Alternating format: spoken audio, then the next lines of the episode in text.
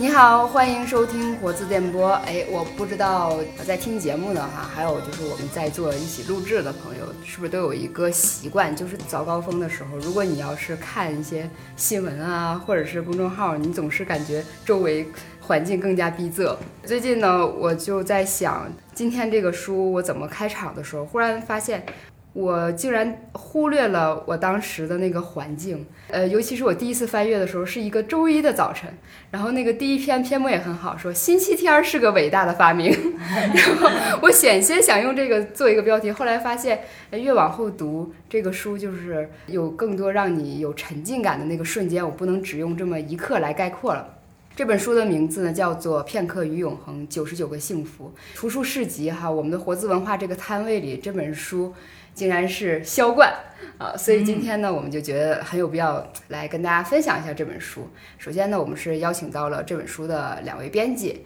Hello，呃，我是这本书的编辑丽拉。Hi，大家好，我是碧村儿。然后是我们其他的一些编辑哈，就是尤其是那天还参与了售书活动的几位编辑啊。啊，大家好，我是尹然。大家好，我是小杨。大家好，我是小黄。其实我算是一个什么在线听众啊，希望给大家再多加几个幸福瞬间。我当时刚拿到这本书的时候，我还调侃他，就灰乎乎的嘛，就是果然是随身书籍是随身移动的那个城堡哈，它就是一块水泥做的避难所，一个小砖块在身边。我以前想，哎，我是看了这本书才收获了在地铁上的宁静，还是他因为我拿起来像一块砖头，谁也不敢惹我？太过去了，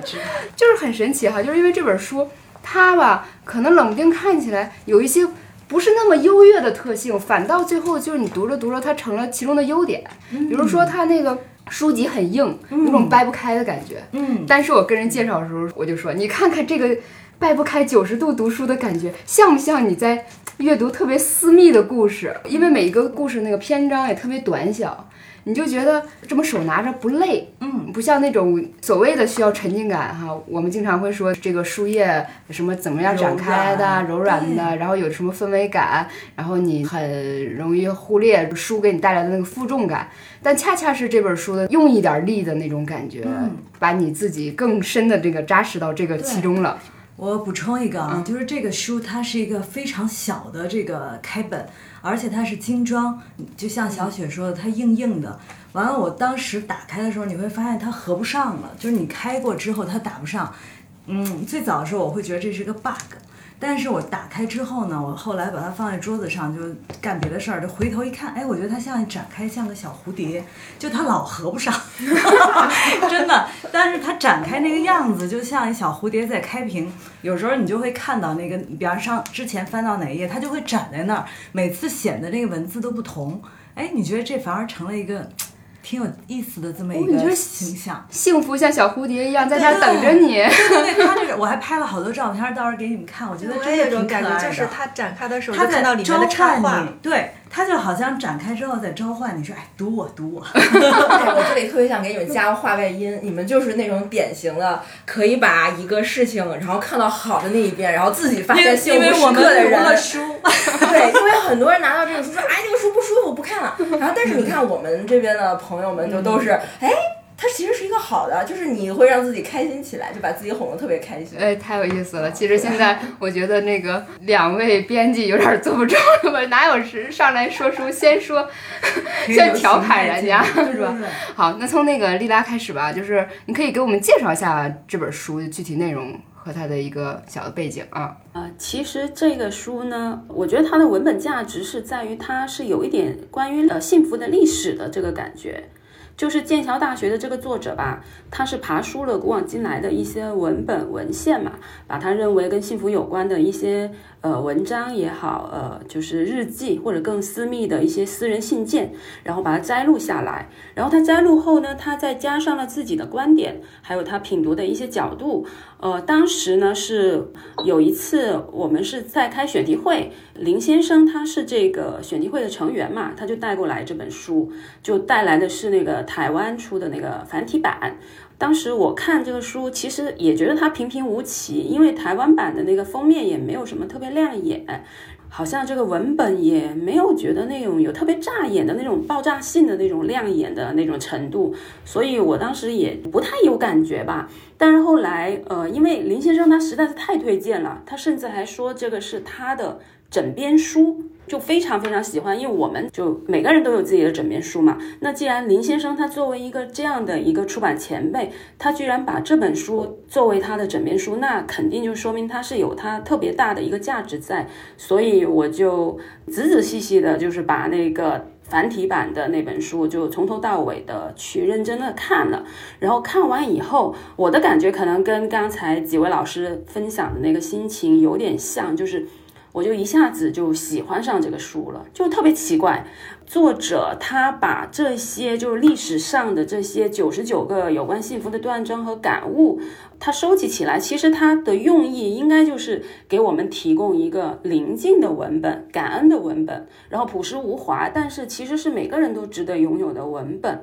就是我感觉这本书它其实是可以让你宁静下来的，就像小雪刚才说的。我甚至还觉得它有点像你做冥想之前啊，就是前后，你可以是用这个书的文本去调整你的呼吸，就 就有点这种玄妙的这感觉。所以读完它以后，我就明白了，就林先生说他是枕边书的那个用意，就是到现在我依然就是。虽然后面又做过了很多其他的书，包括又做了一些别的工作，但是我依然一想起这本书，我还记得，比方说第一次像男士那样骑马的女士，她的一个日记，然后一位诗人他儿子上床睡觉后，他记录下来的一种心满意足的感觉，还有就是一位古代的皇帝，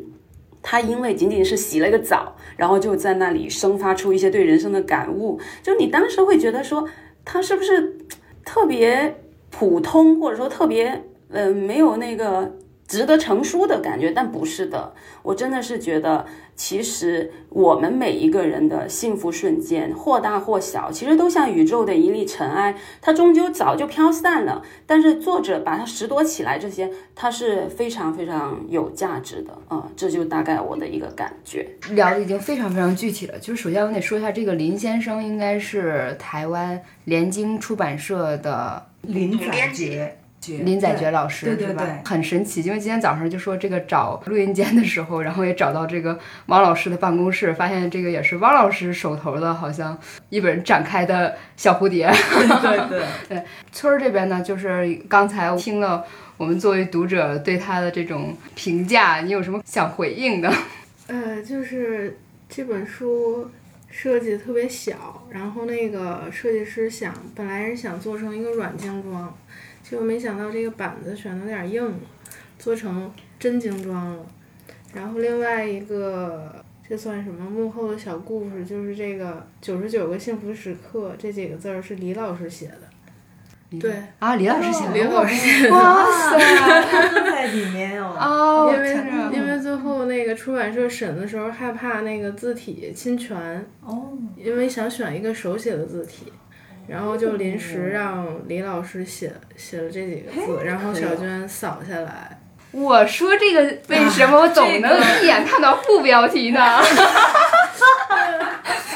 就是真的，它是。片刻与永恒嘛，其实这个标题应该叫，然后它副标题是九十九个幸福。我刚开始以为乍眼的是幸福两个字，原来乍眼的是是字呀，手写体呀。那个什么封面提签。那现在就是简直我这个问题就快要变散了，但是其实还是就是这个，大家第一次拿到这本书的时候，肯定想，哎，幸福就这两个字会就在嘴里就是品这么一下哈，回味一下。就是当时你们拿到这本书的时候，呃，包括两位编辑哈，就是一提到幸福，你们设想的那个幸福跟这个作者写的这个幸福是一个事儿吗？哎，我先说说吧。嗯，我作为一个其实对书了解不是很多的人，然后呢，但是我觉得这个书很可爱，我就喜欢把它拿在手里。然后刚才小雪说到幸福这个事儿，其实我想到我要看一眼它的英文名字，它的幸福用的是哪个词？然后我看它用的是 happiness。其实，在我觉得，在西方的这个语境里，跟我们中国的幸福好像没有一个特别准确的对应。他们要么就用 happiness，就是快乐；要么就用 lucky，就是幸运。然后呢，我们就会有一个很准确的一个幸福。反正在我的感觉，好像西方人和和中国人的幸福它是有交集的，但它不会说完全重合。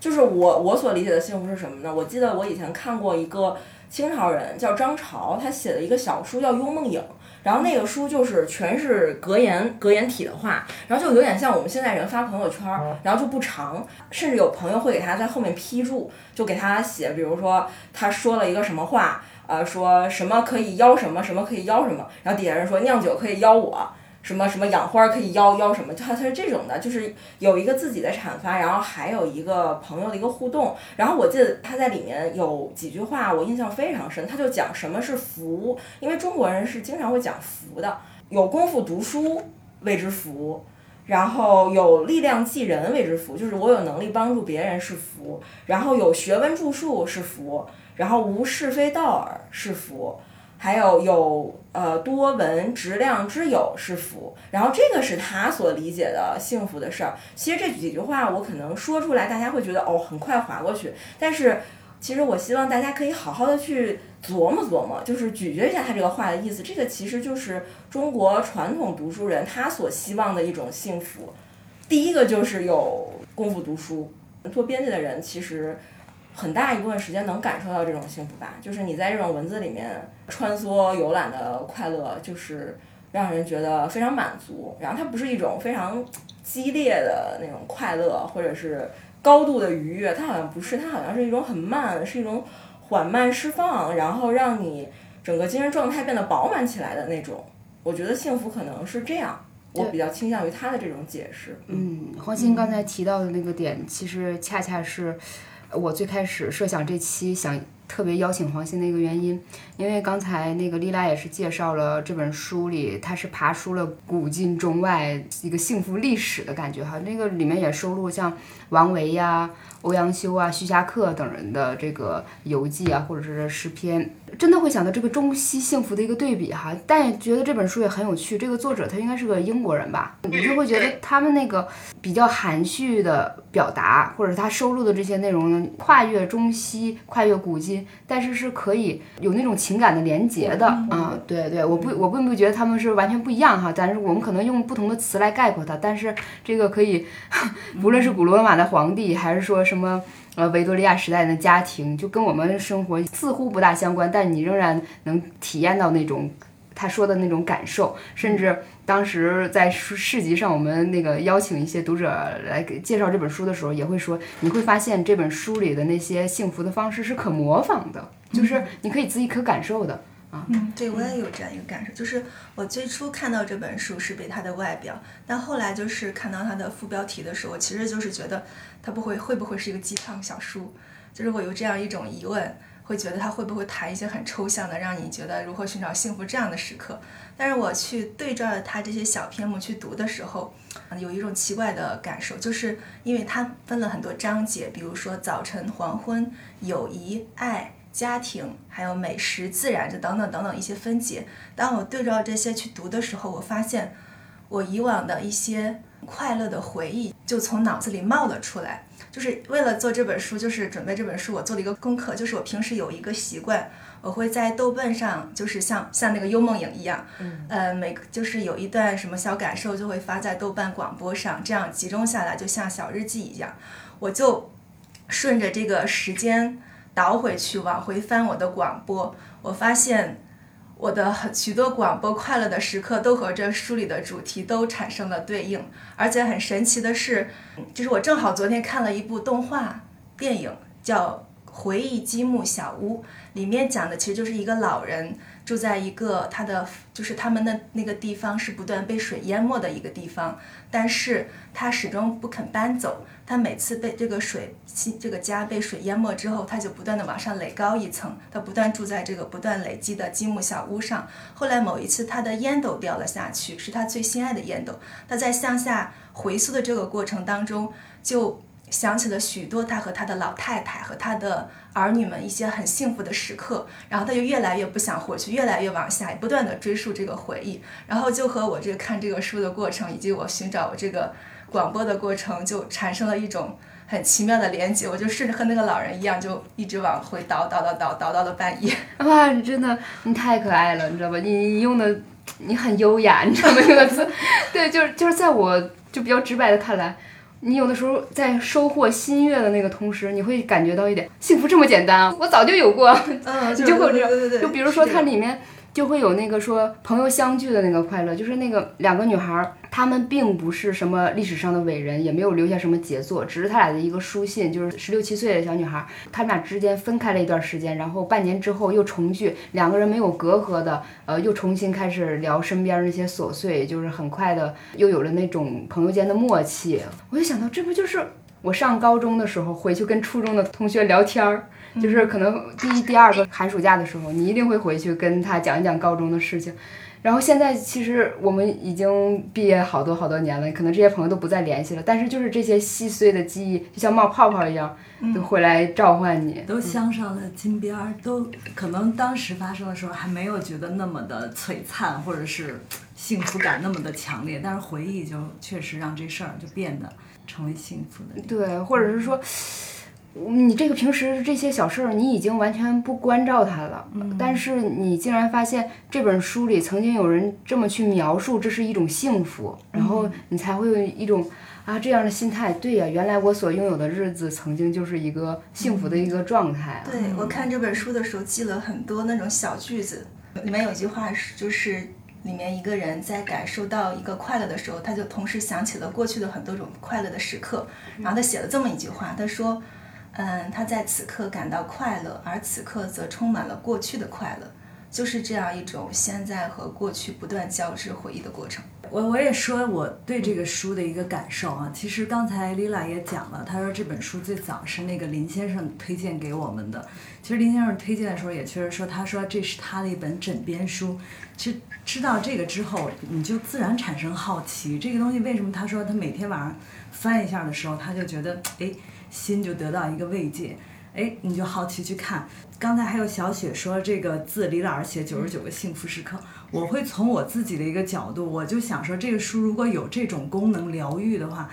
我会说，它打开它那个字，我不去读它的意思的时候，可能那些字形啊，或者一些字词的组织，它就可能给我一种很疗愈的感觉。当我真的去读的时候，哈，我我想到其中有一篇，其实我觉得这个作者写的不全是幸福，他是感觉到幸福。这就有一个问题，就是其实这些场景、这些文字是他感觉的幸福。我会意识到，作者是一个幸福的人，而不是因为这些原作或者是他摘取的文本是幸福的。其中就是有一篇儿，就是说想到子女的甜蜜，也是我随意翻到的，是一个日本人写的，是一个歌者，他写的其实是当时在外好像想念儿女的一种夜不能寐的一个状态。其实，如果你换一个人我去看的话，我会觉得他有一种思念之苦。其实那个东西不是一种幸福，但是你在这个作者这儿把它放到这个篇幅里头，他把它定义为幸福，所以你更加感觉幸福是因人而异的，对吧？还有就是，我也想到一个艺术家，就是艾利亚松，丹麦的一个艺术家，他就说，感觉即真实。就其实所有的一切的事物的界定，就是源于你个人的一个认识。所以这本书你去看的时候，可能你也会有自己的体会。但是在回到刚才说打开的时候，我确实会从它的纸面上那些字词的组织，能感觉就是不去看意思，就像思琪刚才讲的那种语句，可能有一些词什么蜿蜒呀，什么就挺美好的，嗯，它那种给你一种视觉上的疗愈。对你提到视觉，其实有特别重要的一点，就是这个书的那个排版，我觉得是有很多巧思和精神。它的那个每一个设计哈，就是每一篇目，首先是一个标题，下面就是简单的介绍一下这个人和这个他的身份，然后这小篇章它的一个来源，然后接着是这是什么字体。摘述的这个原文看起来像，我问了，我专门去问了小娟，让她帮我去查了这个字体，因为我对这个字体记忆深刻。对对对，他不他说这叫方正盛世楷体，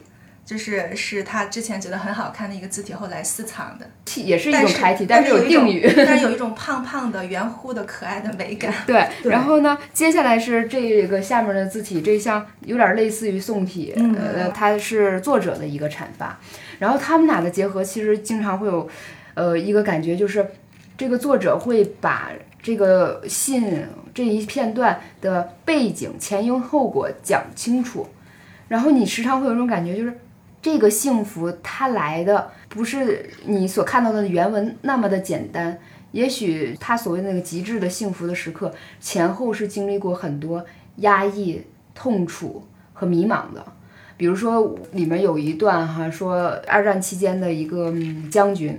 他这个战争是打了几年之苦的那种，然后他刚刚经历了去一直去多伦多，就是去北方，就是很冷很冷，就浑身他已经说整个冬天就把他冻抽抽了。然后他终于有一天给自己放了一天假，他就是穿上自己的冰刀鞋，滑了一下冰，以那种畅快的那个速度抛却了暂时战场上的那个烦恼。如果你只看当时你只看他引用的那一小段儿，你就想穿个冰刀划一下。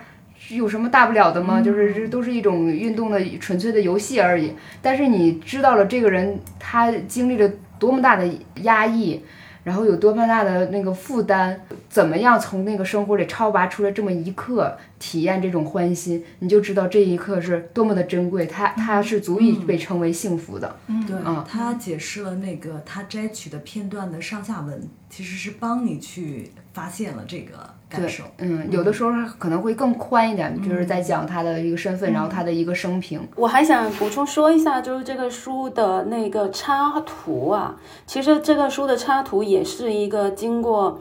就是很用心的去挑选，因为当时就是就是汪老师就觉得这个书内容特别朴实无华，就很容易被忽视。呃，就大家都知道，现在图书市场就确实是需要就是更好的装帧形式，或者说有一些名牌的或者流量的东西加持嘛。然后我们就觉得得在设计上下功夫，所以其实这个版式是试了很多种版式后做出来的。就我封面也换了好多个，包括整体的风格其实都打磨过好多次。就我们一开始还想，比如说放一个。煎开的那个鸡蛋黄放在封面，就因为大家都会觉得，哎，这可能就是一天幸福的开始嘛。但是后来就是经过无数的这种换还有试，然后汪老师他是动用他私人的资源嘛，就找了一个他的艺术家朋友，其实这也是一个非常非常低调的一个诗人。叫纳托，就是这本书的插图，那是他的雕塑，也是在他非常多的一些素材里面精挑细选挑出来的那几几张照片。你们看他的那个雕塑啊，有没有发现其实它是有一种古意，就有一种很很古老的那种感觉。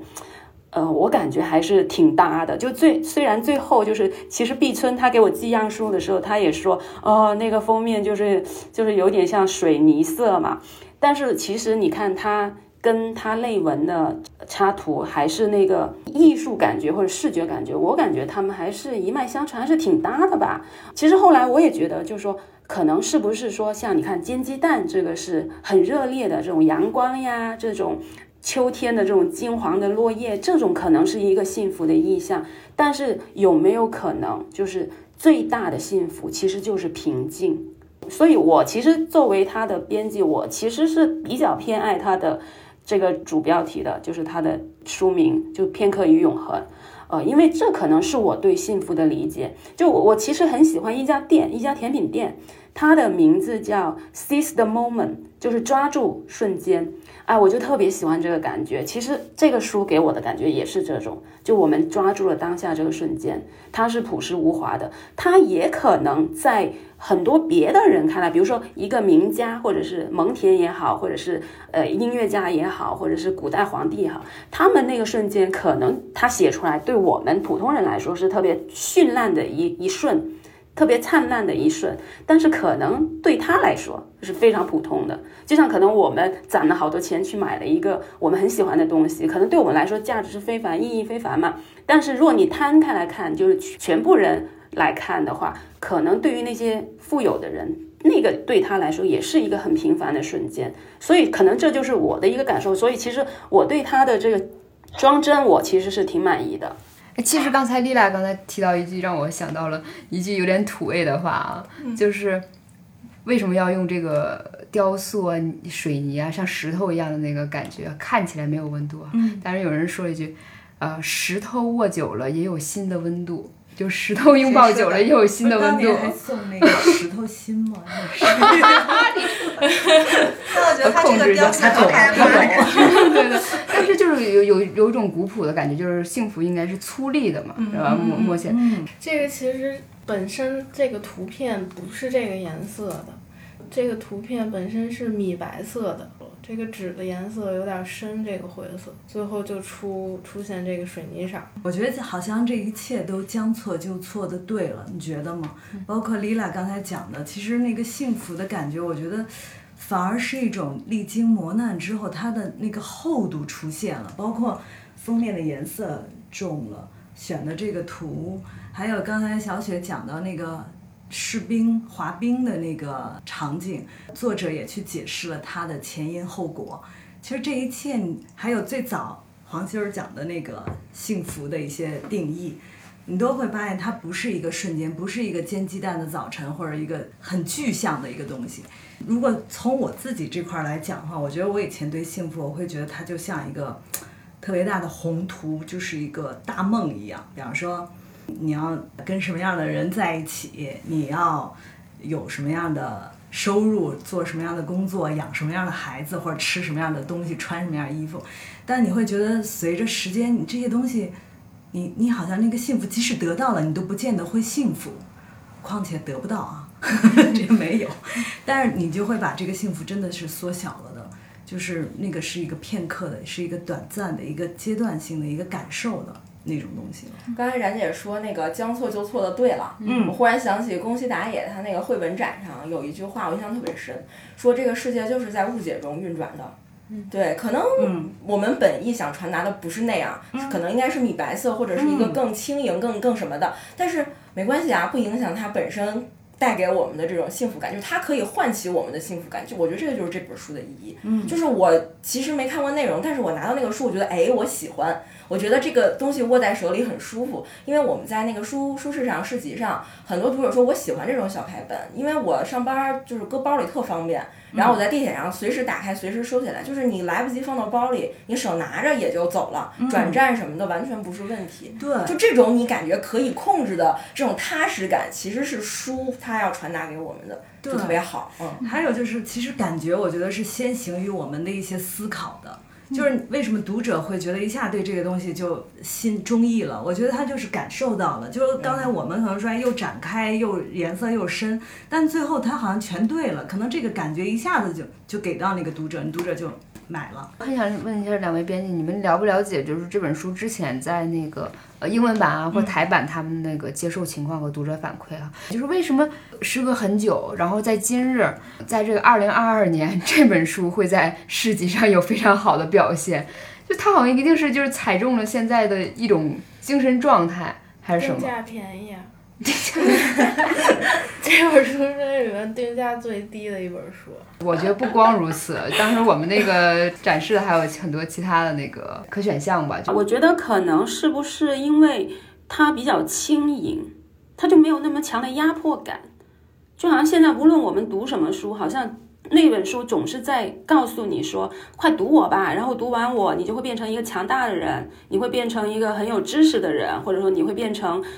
很会调节情绪的人，他可能都会在传达这种东西给你。但是其实这本书它不传达这些东西，他就告诉你，我这里面有九十九个幸福的时刻，你可以随时翻开来，我给你一个，然后你读完，也许你会感到幸福，但是也许你没有感到幸福也没关系，你看看别人怎么幸福，我觉得也是也是挺好的吧。哎，我我举个例子，就是在那个市集上，这真的是就是亲眼所见，就是有一个中年男，那男的很矫健，就是很中青年的样子，他就挤到我们这个书摊上，他就问说，哎，有没有鸡汤类的读物？完了看了我们一圈书之后，真的他就说，哎，不行，他就特直白，他就说，就读了就开心的，那个 就问特直白，完了拿咱那书看一看以后。好像咱编辑都有点茫然，就说啊没有，好像就这种，就是他就说，哎呀，就就就就不行。完了这会儿，我觉得那个谁祝彤就特别的果断，就是特别那个反应特快。他说，哎，你看这本书，因为那人当时他看了一下，他就嘟囔，他说那不行，这都得看了得有用啊。完了就给他祝彤就给他递上这书，他就说他翻一下马上就下单。我当时都不知道他是。真的是碍于面子哈，因为毕竟是一个中年的男士，也不那个，他就马上下单。我就想说，病入膏肓肯定。就很像那个布莱克书店里面那个第一集曼尼的曼尼那个平静小书一样。对，这个就是平静小书，因为看它不用动脑子。对，反正一推荐他就买了，所以我就想，有时候我们定义的那个读者群，可能都比我们都出乎我们的意料，挺出圈的。尤尤尤尤其是当时那个世界那种环境，谁想去翻阅翻阅那个书？他说我现在读不下去。嗯，这个其实是一个很明显一个场景嘛哈，因为当时烈日暴晒，然后周边全是人在拥拥挤推搡，是吧？他打开这本书，他就觉得哎。幸福不是人人都能获得，但是我们人人都想象过。嗯，我觉得这幸福时刻是是他直接能打到他心底那两个字的那个那个东西。而且那个书的前言就是，其实他也直指过哈，就说那个幸福的人往往一眼就可以辨认出来，然后说幸福闪现在他的眼眸，在那一瞬间，幸福就是他的当下。然后我觉得他只翻阅这一句话就能足够引起这个。读者的这个瞳孔地震，他会觉觉得他自己曾经也设想过这种幸福的样貌哈，像我们刚才说冉姐，她也说描述说说幸福，你是一个展开的一个图景，仿佛是把整个人生要架构一番，然后才能给给幸福一个具具体的一个生长的空间一样。但是其实这本书，它反倒给我的感觉，它没有那么的物质，那么的现实。他们那个片刻也挺宁宁静的哈，虽然就是有些东西你需要再往下去挖，那样就出现了一些有点残酷的事儿。我这里很想很想分享一个篇章，就是刚才也是冉姐提醒到了我，就是说关于这个子女的那一块儿，它叫舐犊情深。然后我就想起那个有一句那个古文，就是什么抚变而身，视而面。就好像是一个，我忘了具体是，我没听过，就是就是就是，但是我看，了，我只我我只看到那一句的时候，我当时就禁不住就要哭了，因为那那个那个古诗是在讲那个战乱时期，他们要把抚变而身视而面，就是他那个孩子要给他卖掉，他养不起那孩子了，然后他最后他就是又摸又亲，那一句让我崩溃了好久。然后这个叫舐犊情深，我会想起那个《霸王别姬》里面小豆子被卖的那一刻。对对对对对，那就很具象的那那那一刻嘛。然后这个叫舐犊情深，我就带着那种情绪进去看的哈。但是它不是，它是一个绅士，他写的是什么？说今天我把所有的物品都送去给你，除了你的旧外套，因为我觉得你不需要它，也不值得送去了。我也没把你的旧帽子送去，因为它太糟了，让我难为情。我给你买的所有的新的物品都放在新的箱子里。还有你的两个基尼金币放在小口袋，新的刀叉放在大口袋。愿上帝保佑你，赐你好运，你亲爱的父亲。然后落款他的姓名，然后接着后面有个附录，在你的箱子里，我为你放了十八个塞维亚柳橙，六个马拉加柠檬，三磅红糖，一磅白糖粉做成方块形，一磅红糖糖果，四分之一磅白糖糖果，一磅精选葡萄干治咳嗽，四个肉豆蔻。你那一瞬间觉得哇，我每次离开家的时候，我的父母也会给我的行囊里塞得满满当当，是吧？然后你再往下去读这个作者，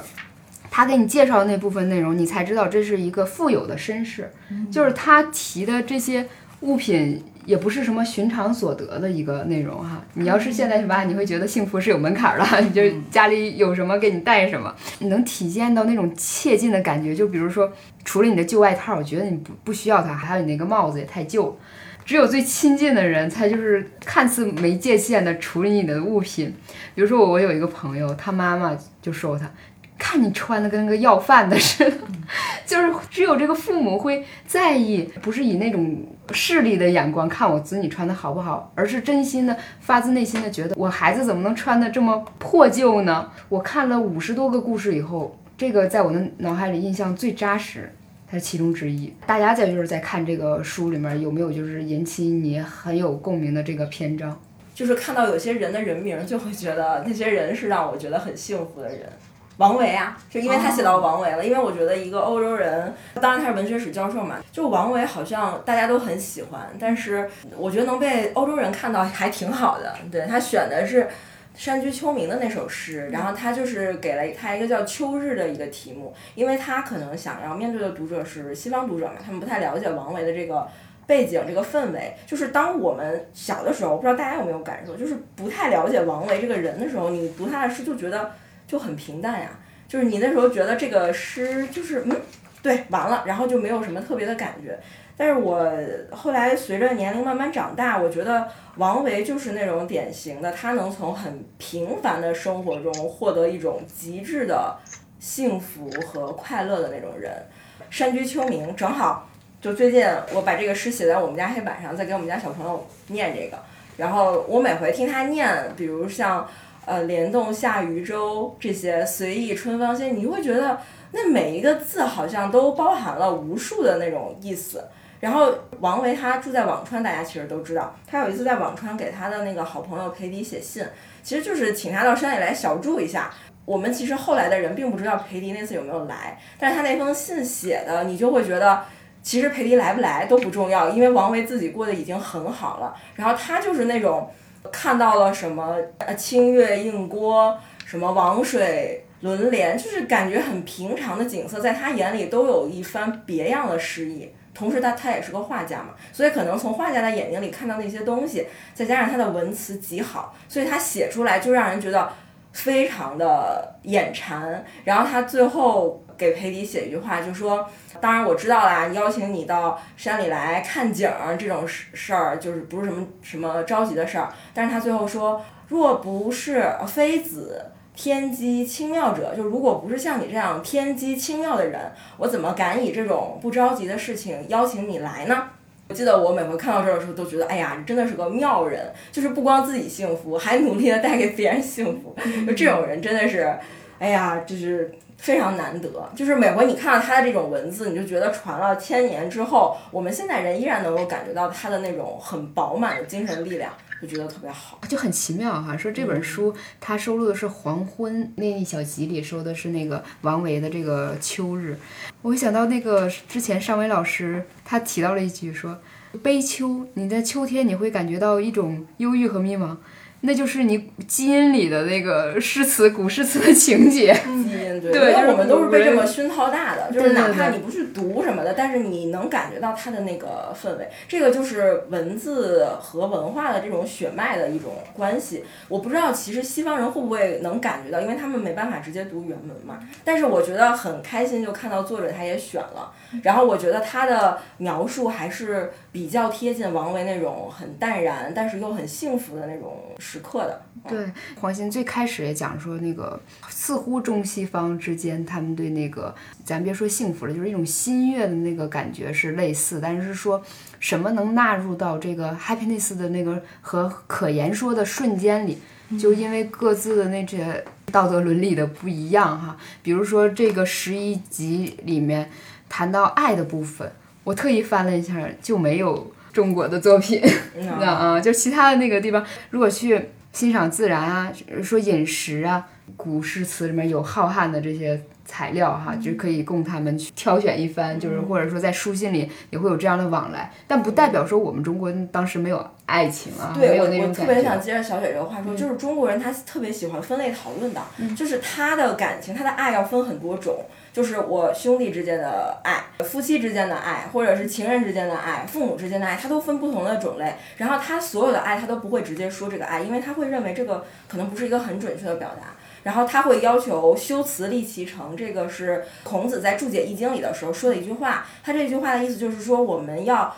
好好修饰自己的言辞，以表达自己内心的真诚。就是当我跟父母说爱，和我跟情人说爱，那那个爱肯定是不一样。包括跟孩子说爱都是不一样的。所以我觉得，其实不是中国人没有，是他太丰富了，所以他就分类到很多很多的细枝里。然后他不会用这一个词、一个字来表达，因为英文就是 love 嘛，就是一个词。然后他们会有很多论爱欲。然后那可能就是另外一个词，他们也会有，但是中国人我觉得他会分得更细。就你刚才说爱的时候，我忽然想起王维有两句诗，他是写那个西夫人。西夫人是春秋时候的一个美女嘛，然后就被各国抢来抢去的。然后他是用了西夫人的一个典故去劝一个抢了一个卖饼者妻子的一个王，就希望他能把这个女人还给那个卖饼的那个人。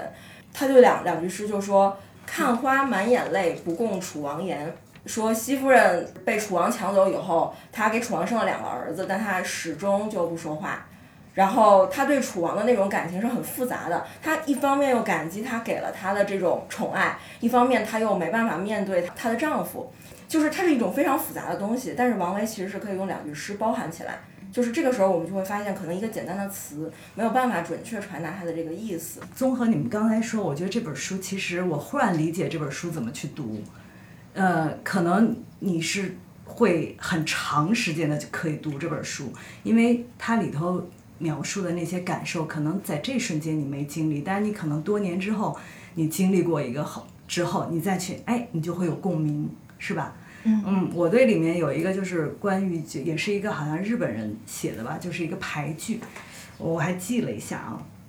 他就讲的是一个很很场景的很描述，就是说元旦来临了，万里无云晴空好，麻雀枝头啼，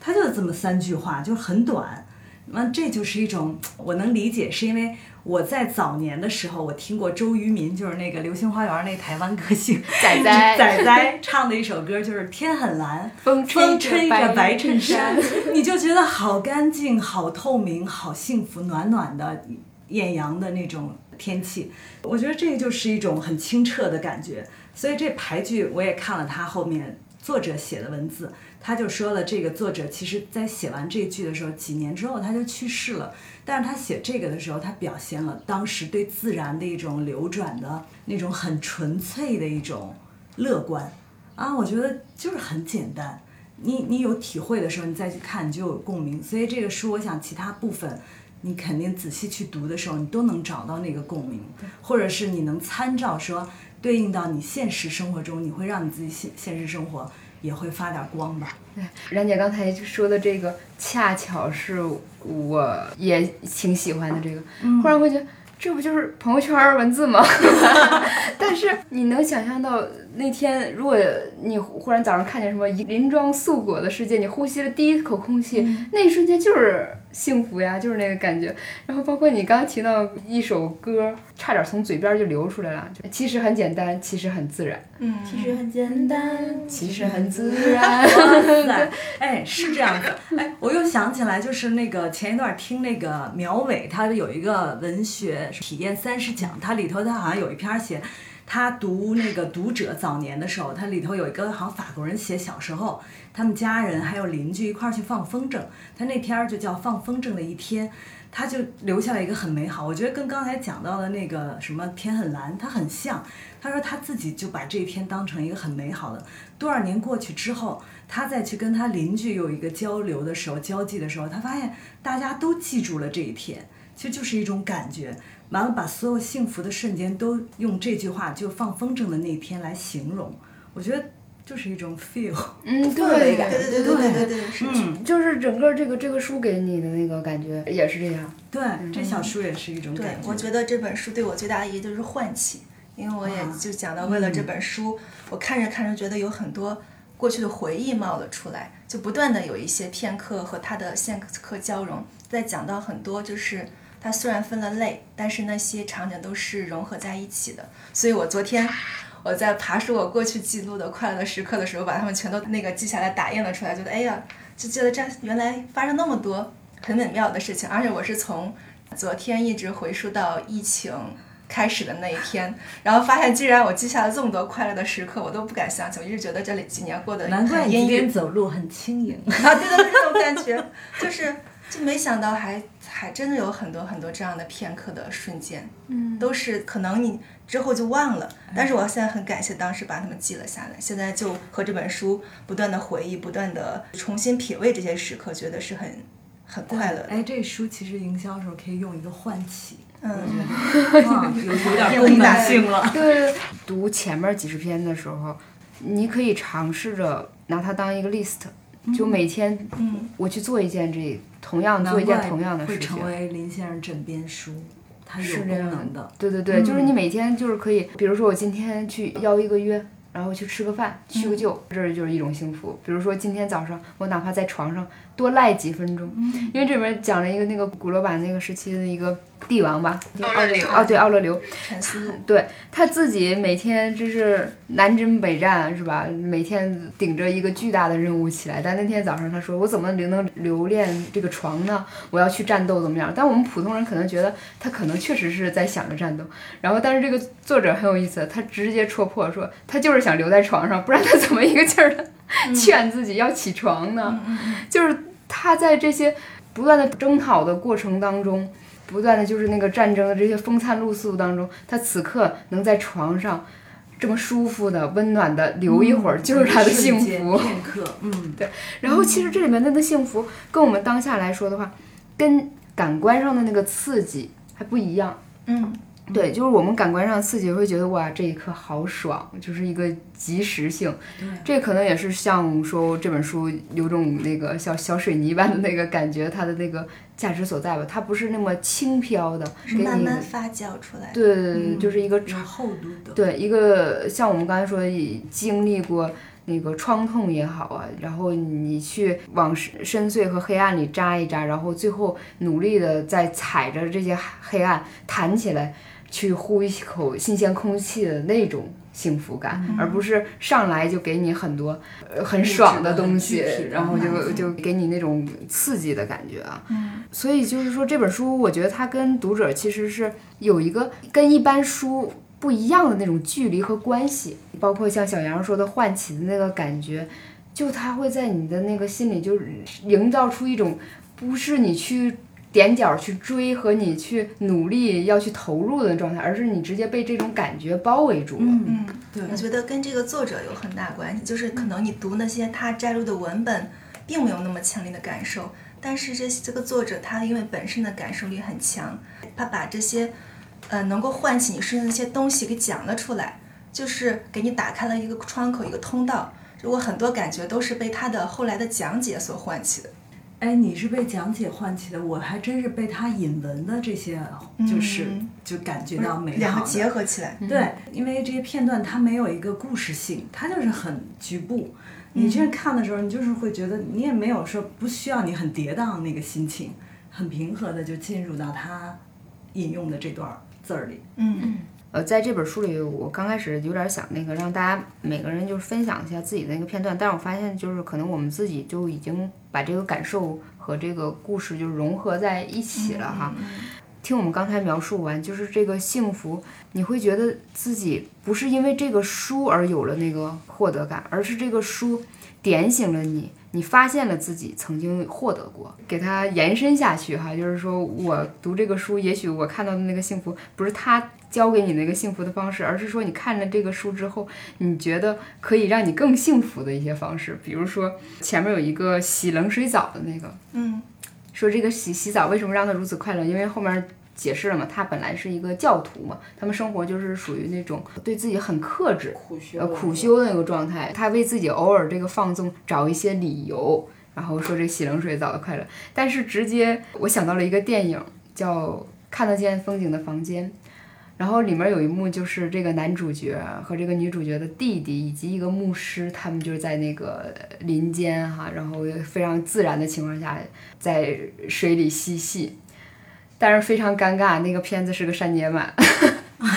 就是果然，我看了一下这个片子，我看的那个版本和那个豆瓣它上面写的那个版本就差了两分钟。我一猜肯定是那段快乐的描述，他们在水里嬉戏那个片段就就被删掉了。然后好在是豆瓣的那个剧照里面就是截了一些那个图，我就忽然觉得。如果想获得这种完满的幸福，一定不要看删减版的电影，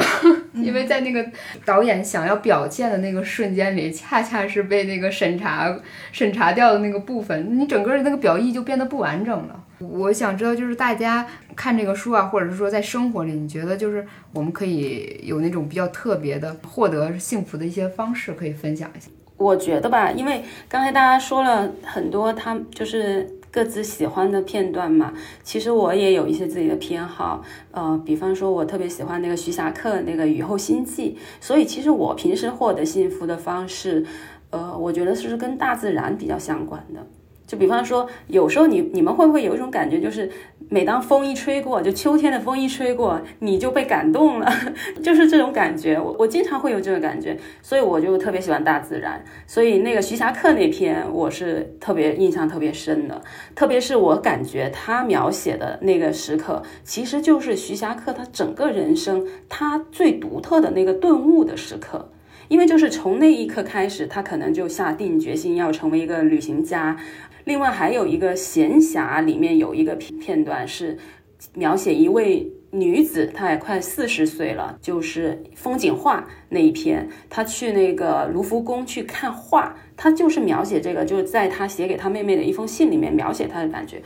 我我其实我看这里的时候，我就会想起自己去卢浮宫看画的那个感觉，就是真的会唤起，就这个词太好了，就是唤起你，就我会想起那一天我去。那个感受真的很奇妙。你为什么会觉得幸福呢？就是因为你不仅仅单纯的去那里看，可能这期间啊是蕴含着，就你能去做这个动作，是蕴含着你前面很多很多的努力才到达了这一刻。然后这个又让我想起，就是曾经鲁豫就是主持人，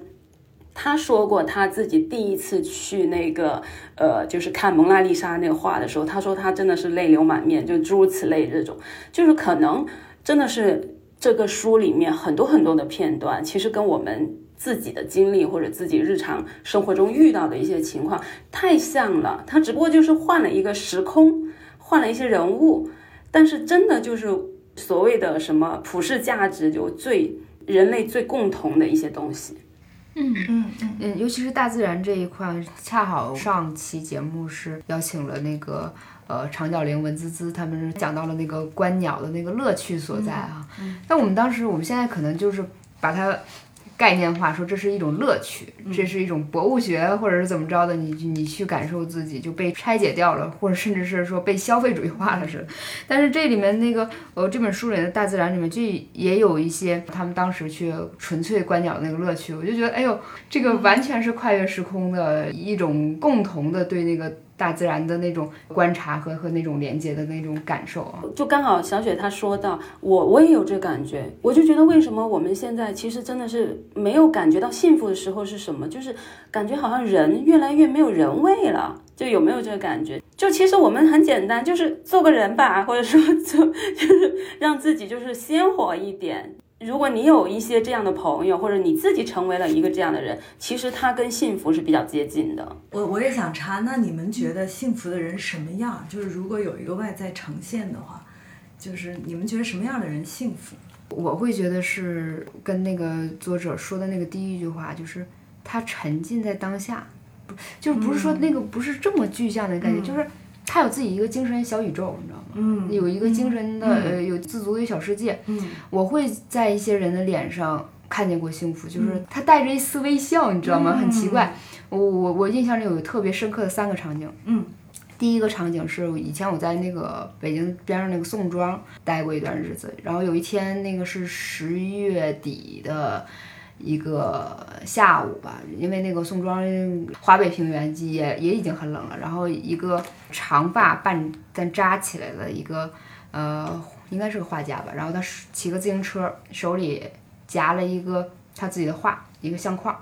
然后他骑过去那个瞬间，他脸上带着一丝沉浸在他自己思考里的微笑。嗯，我一直都记着这一点。然后当时我旁边是一个场景，就是。嗯，宋庄毕竟集结了一些那个艺术家嘛，其实是一个创造力蓬勃就展现出来一个地方啊。当然十几年前，我不知道现在什么样。然后那个有有一个菜店，它那个菜店根本就不像我们平时看到的写什么什么果蔬店，它就是门口有人给他画了一个水墨画，黑白的一个娃娃抱了条鱼。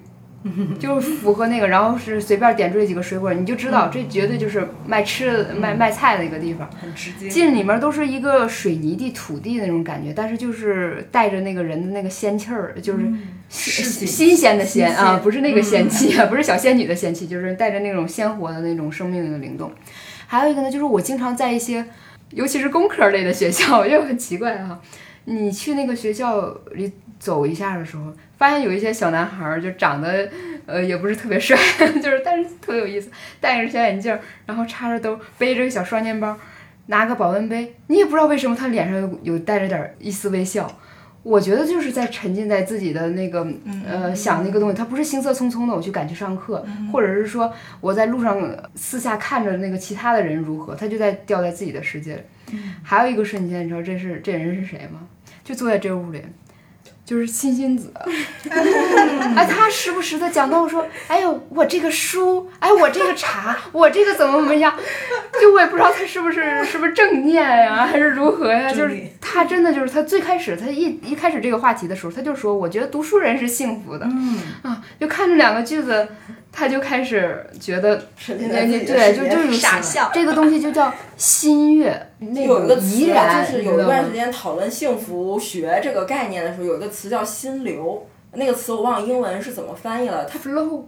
对，是什么 flow？是 spirit 还是什么的？嗯。然后我因为之前我那个词翻译错了，然后我有一个做心理学书的朋友特意纠正我，他说那个词叫心流，他说心流就是来形容这个人在沉浸在当下，然后很专注的去做一种事儿，然后并且从这个当中获得满足的那种感觉，就是心流的这个过程。我记得好像我们有回开会，甜甜也提过，我也记得这个词。对对对，因为很多年前讨论幸福这个概念的时候，大家都在提。对，因为我还听你们在说，我一直在想冉姐说的那个问题。我我刚才来的时候就说，我说我我是希望给大家增加几个幸福瞬间的人。然后，因为我我最近最最近这段时间在看一个书，叫《重走西南联大的那条路》，就杨潇的那个书，整个的阅读体验就会特别的美好。就是你是感觉他完全沉浸在那个过程当中。然后我记得里面提到一个就很有意思的故事，因为我们其实都知道西南联大它的那个校区在昆明这段时间我们是很清楚的。然后他之前还在湖南有过一段时间，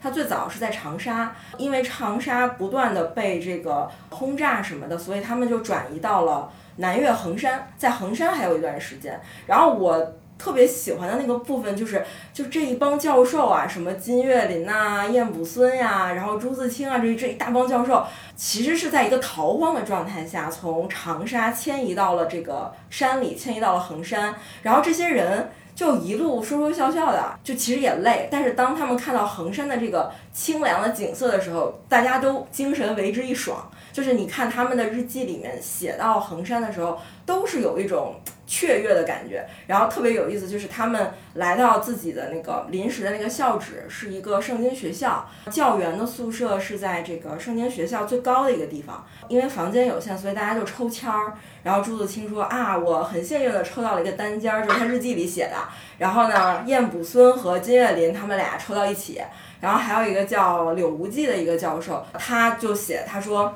呃，我跟另外一个。他的同事吧，他们两个抽到了一个双人间，然后他说我这个房间朝北，能看见高山树头，松树千枝，亭亭直立，颇觉幽爽。他说这个就是我北屋的好处啊。然后接着往后写，杨潇就写到那个陈梦佳和赵罗蕤他们两个人。就是因为赵薇身体不好，所以他们就不能住这种宿舍。他们每到一个地方就要自己去找房子。其实我们大家就是，尤其是在北漂啊的朋友都知道这个找房子的这种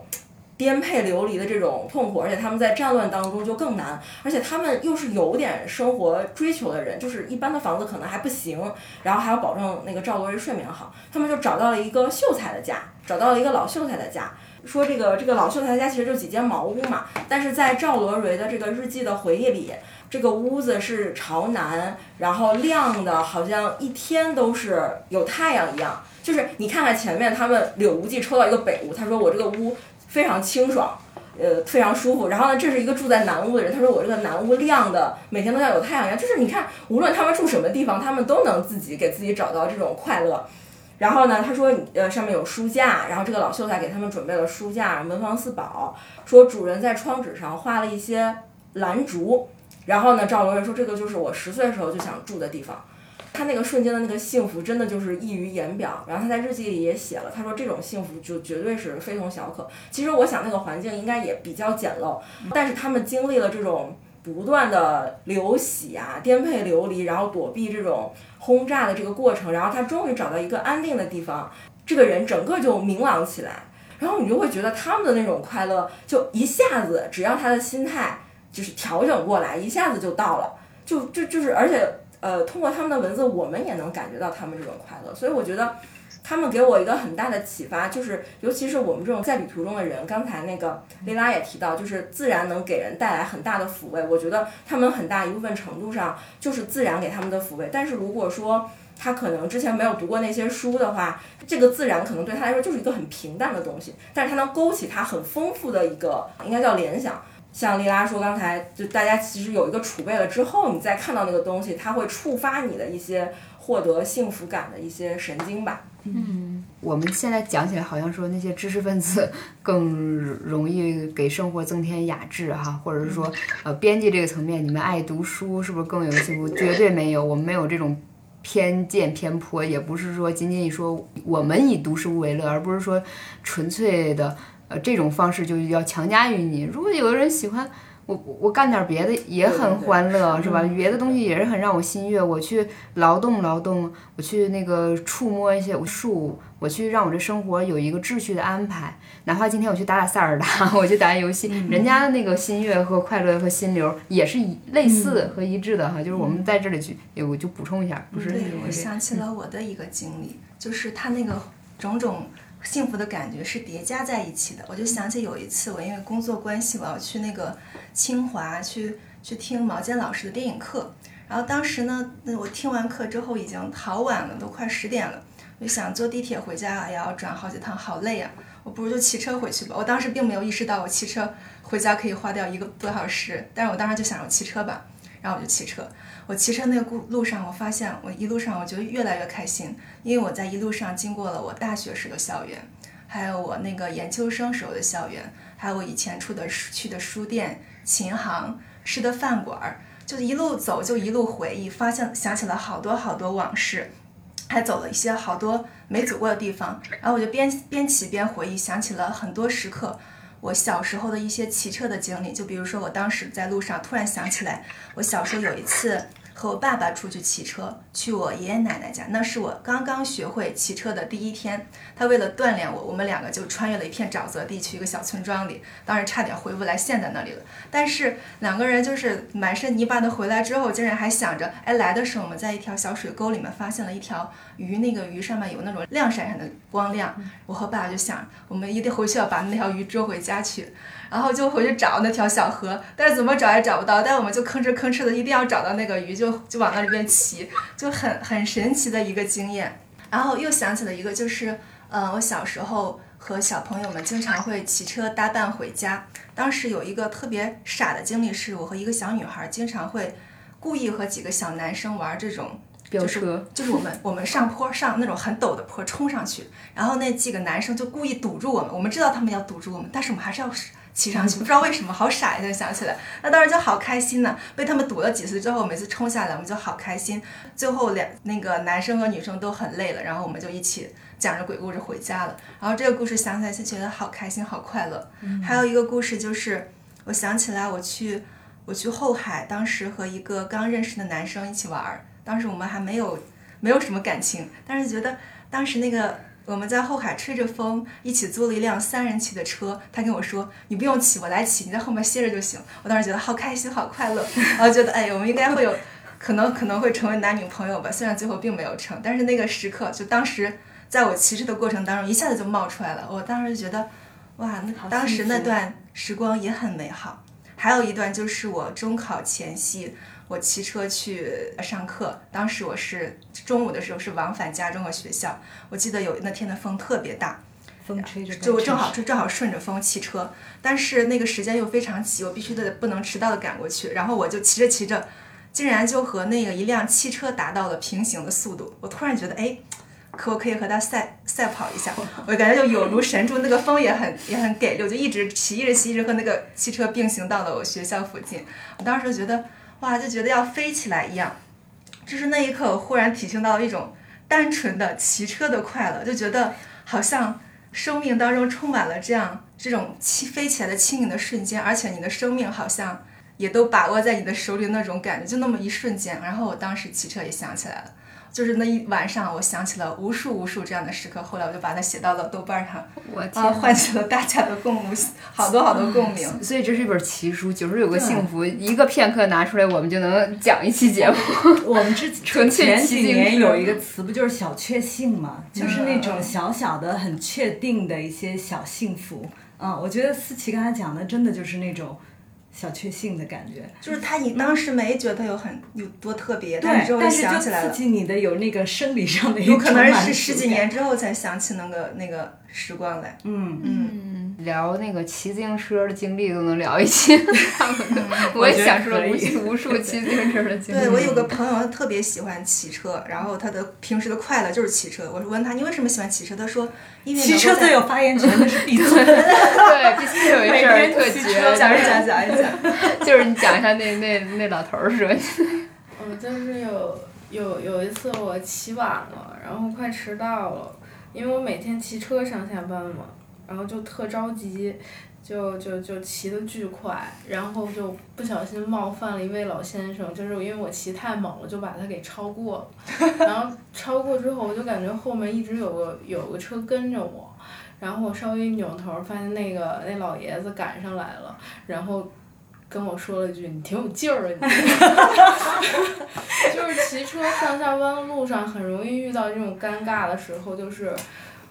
我不是故意的，但是人家觉得你跟他竞较争的，那个在竞上就起来了。莫名其妙的就要跟他平行很长很长时间。我我和你说，我曾经早年刚工作的时候，我也骑车上班。我每天早上到单位的时候，我的腿是不会走路的。下车之后，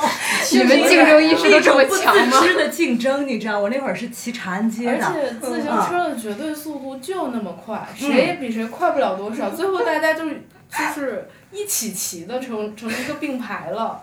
对，每次到单位的时候都是，哎呀，就下来就有点走不了路。完了遇上那种什么，当时都是姨呀、哥呀什么的那同事，说，哎，你你咋了？你腿儿不好呀？我说，啊，没事儿，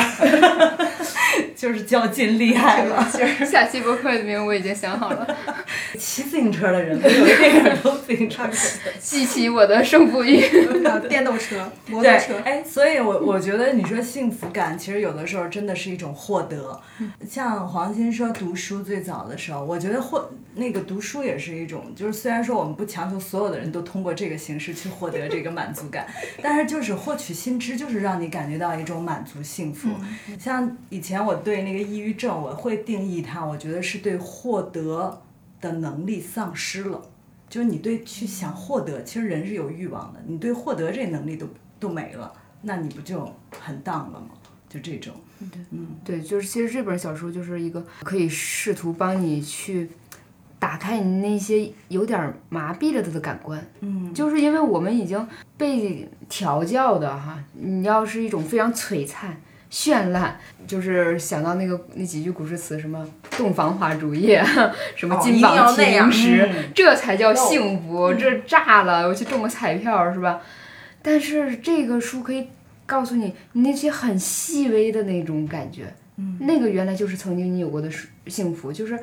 把你自己的那个每一个毛孔，你都尽量让它去张开，你的指尖，你去感受一下，你去摇摇你的手指，去捕捉一下风，也许那那那就是一种你能体验到的的幸福。因为我刚刚听到那个骑车的故事，就是唤起了我一个骑车不得不分享的故事，就是因为那个时刻真的是我到北京这么多年，就是最感动我的一个时刻了，等于说是，就是可能是我对人性最有信心、最幸福的时刻吧。就是有一次下着非常大的雨，因为我现在不是在望京上班嘛，有时候我会骑那个爱玛那个电动车。就大概有六七公里这样子，然后那天下着暴雨，但是作为我这样的急性子，我是不可能再等雨停了，我肯定就是先冲回家，然后淋湿了再洗澡嘛，然后我就冒着大雨就在那骑，然后这时候就是当我快要骑到讲台那个地铁站的那时候，就旁边有一个中年男子，他是骑着另外一个就比我大一点的那种电动车。然后他呢就疯狂的想追上我，我当时有点警觉哈，我就不知道他想干嘛，然后所以我又马上加速，就是不让他靠近我嘛。结果这个中年男子他又骑又靠近我，然后他就在我耳边大吼，他其实后来我才知道，他是想告诉我就地铁站里面是有免费的雨衣派送，因为他可能觉得我实在太狼狈了，就是觉得。哎呀，就一个一个女女生，然后就是骑着一个爱玛电动车，然后全身上下都淋湿了，而且雨非常大。哇！我当时那一瞬间，我真的是觉得，就是一种满满的那种心流，就是那种获得感就到了，就是因为人间有真情。对，就感觉。因为他他目就是你你看他就是特别是那种社会底层的那个感觉，就觉得就一个中年大叔，也许他那个车可能是送外卖的车或者是什么的车，但是他真的他就是有一种特别朴素的关心他人的这种感情在那里。哇，那一瞬间，后来我每每就是我沮丧的时候啊，我都会想起这个瞬间，就想起曾经有一个挺丑的。胡子拉碴的那个中年男子，然后想要超过我，然后在我耳边，只是为了告诉我，就是那个地铁站有雨衣可以领取。啊，我就觉得特别感动，所以我就刚才听到这个骑车故事，嗯，好，刚才听到这个骑车故事，温暖。我觉得这个应该爱玛电动车听着让周杰伦来扮演大叔这个角色，这肯定会更火爆，真的。我们不知不觉就是把这个样貌哈，幸福人的样貌，就是丽娜刚才讲的，这个人不用面目多么良善或者好看，也不用他有什么样特别的表情，只是他很朴素、很真诚的。再替你多考虑那么一下，也许你就能感觉到那个那那个幸福，就是幸福，就是眼里有他人，也有也有自己。又回到开头你说的了，有力量即人谓之福，对对对对对。而且我觉得他们这个故事特别美好，就是发生在我们现在这个社会。因为过去我感觉人伸出援手，你就会觉得他第一反应他是要帮我，但现在我们都戒备心很强，因为被骗太多了。所以，我现我觉得现在这种就尤其值得珍惜吧，就是别人发出的善意，然后你可以接收到，然后也给一个善。意的回馈，嗯，就是我觉得这种沟通是特别好的，对，就是可能我们现在有的时候都不太敢去对陌生人发出善意，因为你会怕人家误解。就比如说我们上学的时候，比如说你看见前面同学书包没拉上，你肯定会冲上去直接给他拉上，不用想别的。现在你会说。哎，你的包没拉上，你自己弄一下。你你应该不会直接去上手。嗯，对，我们现在就是要既要嗯发出善意，还要考虑到自己。对，自我保护，就这种其实很难。有的时候你又会想，哎呀，算了吧，就可能跟我也没关系，这个人一闪就过了。但是我我觉得能有这种瞬间，其实是给我们一个特别好的一个鼓励，就是。我还能善待别人的善意，我也愿意发出善意，我觉得就特别好。对，这个勾起了我昨天回溯我的豆瓣时间线的一些好多回忆。我发现我最多的快乐时刻，一个我只允许你回忆一个啊，时间不会不会。一个是朋友，再一个就是陌生人的善意。对，就是陌生人的善意，一旦接收到，真的好多好多好多，就是看，就是我自己都看的就。我都要，就是我要讲，我想讲一个可以吗？非常好，说 说。就是就是我在疫情前认识一个，别勾起我们的啊。认识一个理发店的小姑娘，然后我现在已经和她认识好多年了。就我当时认识她第一年的时候，有一天我去剪头发，就说我今天没有吃饭，她看我好累啊，然后我我也没有，我就想着我剪完头赶紧走，但是我没有想到。我剪完头之后，她直接就把饭端到了我面前，就说：“姐，我刚听你没吃饭，我给你买了饭。”她给我买了一个翘脚牛肉，我还记得菜还有一个狼牙土豆，然后把那个菜从那个打包盒里全都给我盛到了他们店里那个。剪头多少钱？剪头他自己的手工费其实就几十块钱。其实就是他都都是他自己的，后来还送了我好多礼物。就那第一次，那是我们第一次互相表达善意。他把我的那个饭就都端到我面前，说我就觉得你饿了，你快吃吧。我然后当时店里就是快下班了，就整个店里就我一个人在那里吃吃饭。然后我当时就一直记着这个片段，觉得好好这个小姑娘。嗯，其实就是最近这个是。环境哈就是这样，我我我觉得每天要看那些最新的消息，我们现在都没有说什么新的新闻，都只是瓜，然后或者是说等在各种通告的这种日子里，我觉得人再不想点幸福，或者是给自己一点空间的话，就就是很容易要崩溃的。我觉得自己还是给自己维系一个小世界，而且。我自己也会努力想这么做哈，就是释释放一点小善意，力所能及吧。对对对，能能能传递吧。就是我们总总得相信点什么，我们把自己相信的也发出一个微弱的萤火虫般的信号，为这个世界做点什么。就是说不用给做九十九件事，只要人人都献出一点，世界将变成美好的人间这可以称之为好这个书，这个书里面只写了友谊嘛，我觉得可以称之为一种陌生人的友谊。嗯，对对对，反正就是这个九九十九个幸福时刻啊，不知道那个你能在心里回味多久？也许你可以自己创造九百九十九个，然后也许我们能再能活一万来天儿，就做九九千九百九十九个幸福，每天都幸福啊！希望我们当我们有意识的那一瞬间，就是提着自己的身体去做那么一点点事啊。好，那谢谢今天各位的参与，然后。呃，希望这期不是那么的鸡汤，但是是发自心里的这个真实的那种东西的流淌。对，我如果我现在如果不收录的话，我估计今天我们仨小时都聊不完。剪头又想起我的烫头。我们下期专门好的，下期我们再聊更多有意思的事情哈。那我们大家先去吃午饭，因为现在已经对我们中间流窜了很久。